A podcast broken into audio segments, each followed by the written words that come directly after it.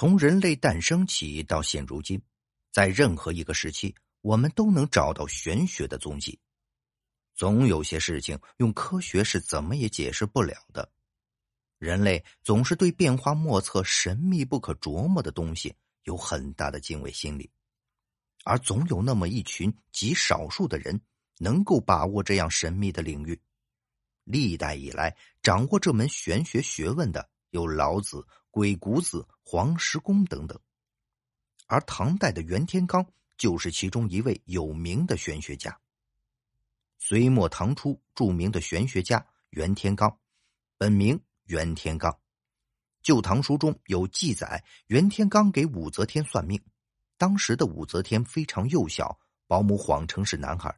袁天罡看到，很惊讶的说道：“如果是女孩，当为天选之子。”袁天罡作为一名风水大师，精通术数、风水术等，代表作很多，有《九天玄女六人客》《三十相法》《五行相书》等等。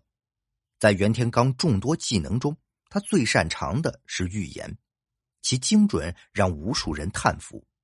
与此同时，他也很擅长看相，他曾经给落魄的官员斗鬼看相。袁天罡看了相后便说：“根据你的面相。”你在凉州和益州会有大的作为。后来斗鬼跟着唐高宗起兵反隋，在战场上有功劳，成功翻身。斗鬼又见了袁天罡，看了面相说：“您做了武将，怕会杀很多人，您应当时刻告诫自己。”果然，斗鬼讨伐敌人，大开杀戒。后斗鬼因事被撤职，又见袁天罡。袁天罡告诉他去京城碰碰运气，一定会有意想不到的事情发生。后来果然在益州做了官，袁天罡的预言一一应验。袁天罡的名气越来越大，于是，在贞观六年，唐太宗也有所耳闻，召袁天罡进献。自此以后，袁天罡深得唐太宗重用，平常之人都会去算算命，问问前程和生命长短。皇帝唐太宗得到了一个神机妙算的人，也必定会物尽其极。所谓伴君如伴虎，面对唐太宗的询问，怎样回答是一个十分关键的一步。在历史上，唐太宗是一个非常关心自己寿命的人，于是会经常询问袁天罡。袁天罡惶恐，每次就以“万岁万岁万万岁”作为回答。唐太宗无奈，选择不再继续为难他。唐太宗作为一国之主，更关心的当然是社稷命运，所以也会经常询问国祚长短。袁天罡深知其理，却又不能直言，掉脑袋的事情可不能说出去，只能闪烁其词，说自己能力有限，无法回答。每当这个时候，唐太宗就很不高兴，可能是想念之前不断自由飘荡的日子，在深宫之中如同被缚住翅膀的鸟儿。袁天罡感到了厌烦，并且每天面对皇帝的询问，危险也时刻存在。于是袁天罡提出告老还乡。唐太宗对于这样一个神机妙算的人呢，自然是舍不得，但是央不住袁天罡的每每请求。唐太宗深知留不住，便让袁天罡在临走之前回答一个问题，作为妥协的条件。这个问题不是新颖的，而是一直为难袁天罡的老问题。这个问题便是：唐朝可以延续到什么时候？这次袁天罡没有回避，或许是回乡心切，袁天罡脱口而出：“猪会上树的时候。”唐太宗先是一愣，继而非常高兴，因为众所周知，猪是不会上树的。那按照这样来说，唐朝便能绵延十分长久了呀！终于，袁天罡得以解脱了。袁天罡十分聪明。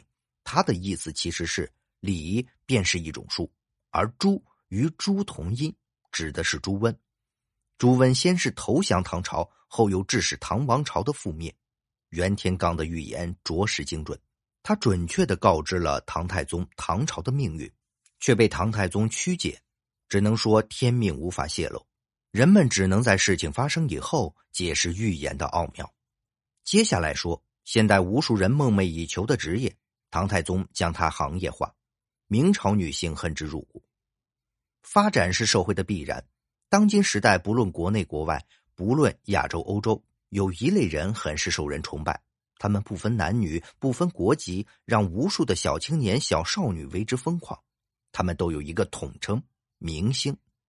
所谓明星，其实是出了名的艺人，而这些成了名的艺人，过着衣着光鲜的日子，挣着大多数劳苦大众一辈子也挣不来的金钱。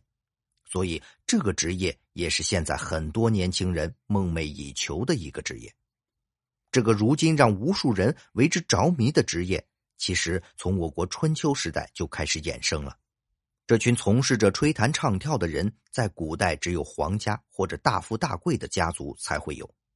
在那时，他们叫做幽灵，分别指现在的男女演员。男演员称作优，女演员称作灵。这个职业真正的开拓者是唐太宗。人都是乐于安逸的，当最基本的生活有了保障，人们就会觉得无聊，就会想方设法来追求一些东西，用以满足自己精神上的空虚。而古代的那些先人们追求这些东西的方式可谓是稀奇古怪，而那些帝王更甚，有人求永生，有人则纵欲淫乐，而贤明的唐太宗。在带来了贞观盛世之后，全国经济以及文化都是繁华一片。